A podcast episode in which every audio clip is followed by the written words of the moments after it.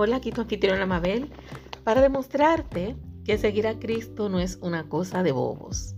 Oye lo que Él hace. Esto es de Mateo 22, versículos 41 al 46. Miren lo que Él hace. Oigan esto. Aprovechando que los fariseos estaban allí reunidos, Jesús les preguntó, ¿qué piensan ustedes del Mesías? ¿De quién tiene que ser hijo? Contestaron, de David. Jesús entonces añadió, ¿cómo es que David llama al Mesías su Señor en un texto inspirado? En un salmo dice el Señor ha dicho a mi Señor, siéntate a mi derecha hasta que ponga tus enemigos bajo tus pies. Si David lo llama su Señor, ¿cómo puede ser hijo suyo? Y nadie supo qué contestarle. Desde ese día, nadie se atrevió a hacerle más preguntas. Palabra de Dios, gloria a ti, Señor Jesús. Ustedes pueden ver cómo es Jesús. Mire, le voy a dar un poco de contexto. La persona que lee la Biblia se va a dar cuenta, sobre todo en la parte del Evangelio, que es donde estoy hablando este tema, cuando uno lee los evangelios, nota que mucha bulla le buscan a Cristo. En Puerto Rico significa buscándole pelea a Cristo. Siempre estaban haciéndole preguntas para molestarlo, para acorralarlo, para ver si lograba hacerlo quedar mal.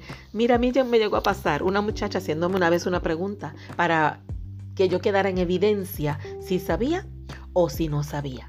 Normalmente yo estaba bastante callada y la impresión que daba era que del grupo, pues la menos que sabía era yo. No es que yo soy la más que sepa, pero sí he estudiado mis, mis temas. Y cuando ella hizo la pregunta, sin ninguna duda, le contesté y era la contestación correcta. Eso la sorprendió a ella porque ella quizás lo que quería era humillar, que se viera mi ignorancia frente a las compañeras.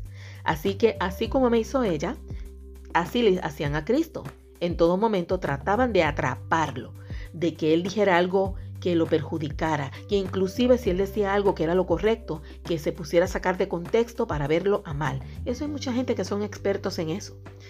Por ejemplo, en los tribunales sucede mucho, que dicen conteste sí o no, cuando la contestación no es tan sencilla. A veces uno tiene que dar contexto y explicar. Sí, pero fue por tal situación. No, pero fue por esto. Y no te admiten explicar si sí o no por qué fue, sino solamente sí o no. Eso ayuda al abogado a su caso, porque uno no puede explicar. Y así pasa a veces con estos fariseos, saduceos que estaban constantemente preguntándole a Cristo para atraparlo, para hacerle daño. Y él en esta ocasión, fíjense cómo él toma la iniciativa. Él es el que va donde ellos y a cambiar los papeles. Ahora voy a ser yo el que les haga a ustedes una pregunta. Así que ya podemos ver que Jesús de tonto no tiene un pelo.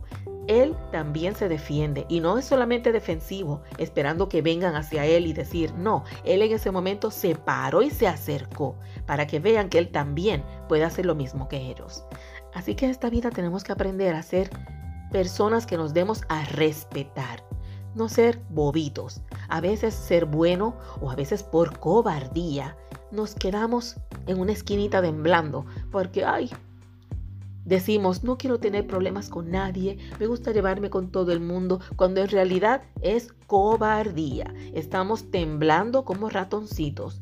Y aquí nos está dando Cristo ese ejemplo de valentía, de no dejarnos amilanar, porque no podemos estar teniéndole miedo a los bullies, a la gente que vienen a molestar, a la gente que viene con prepotencia. Y aquí nos dio un ejemplo de valentía. Y es así como tú y yo debemos ser a partir de ahora. Personas valientes que se atrevan a pararse y decir las cosas. No se puede tener miedo. Mira, una palabra que tú y yo digamos hoy muchas veces hace la diferencia en una persona o en una situación. En una ocasión había dos parejas compartiendo una comida en una mesa y una pareja estaba hablando atrocidades de su hijo, hablando muy mal de él, de forma totalmente despectiva que no parecía ni que era un hijo de quien estaban hablando.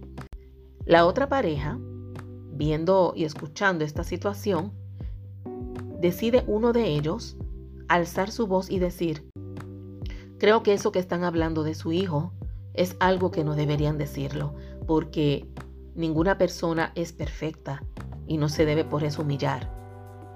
Ese comentario tan valiente en plena comida fue suficiente para que esa otra pareja dejara de estar chismeando y degradando a su propio hijo, hablando mal de él. Y se logró que cambiaran su forma de proceder. Tenemos que darnos cuenta que nuestra forma de hablar puede impactar positiva o negativamente. Cristo en esta ocasión fue el que dio la ofensiva. Él se paró y se acercó. A veces hay que ser así. Hay que atreverse a pararse y acercarse para que la gente sepa que a uno lo tienen que respetar, que uno también tiene conocimiento, que la humildad no está reñida con la dignidad, porque tú y yo tenemos dignidad como hijos e hijas de Dios y nadie tiene que venir a pisotear o estar constantemente molestando. A partir de hoy, atrevámonos a ponernos de pie y defender aquello que merece defensa. No solamente nuestra dignidad, sino la de otro, sino una situación que uno puede aportar para que haya paz, para que haya comprensión. Vamos a atrevernos a pararnos y a comentar, así como hizo Cristo aquí en Mateo 22. Muchas bendiciones y que tengan excelente día. Bye bye. Hola, si te gustó este podcast, compártelo en tu estado de WhatsApp, Facebook, Instagram y corre la voz. Si alguien necesita escuchar esto, compárteselo. Ayúdale. Gracias.